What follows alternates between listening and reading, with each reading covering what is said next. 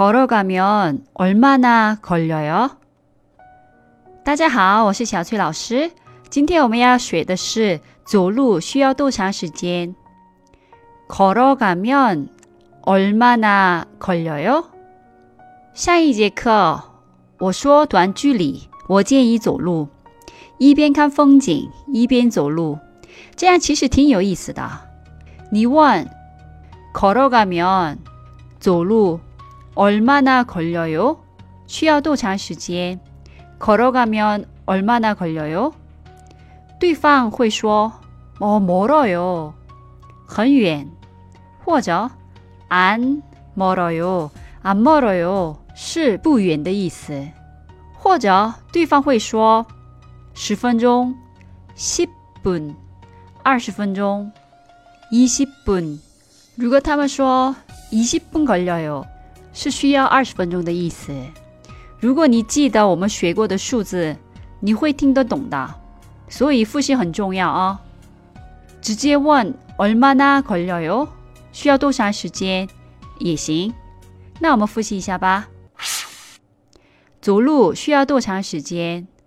걸어가면얼마나걸려 요？ 걸어가면 얼마나 걸려요? 今天的节目就先到这里了. 감사합니다. 수고하셨습니다. 그럼 안녕히 계세요.